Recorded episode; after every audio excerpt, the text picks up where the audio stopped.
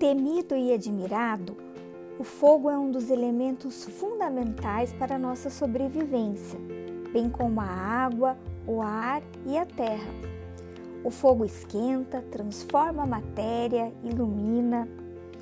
Durante toda a infância, as crianças entram em contato com os quatro elementos no brincar.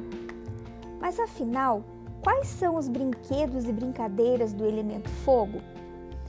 Para Gandhi Piorsky, pesquisador da cultura da infância, os brinquedos do fogo são os que sugerem explosão corporal, adrenalina. Um exemplo é a brincadeira de pular corda, que usa muitas expressões como queimou ou foguinho. Brincadeiras de sombra ou de fazer cinema com lanternas ou velas também são um exemplo do fogo.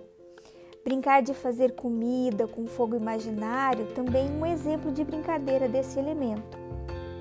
O desafio de se relacionar com tal elemento possibilita que as crianças aprendam a controlar os movimentos, a ter atenção focada no que estão fazendo e a ter cuidado com o próprio corpo e com o de quem está próximo.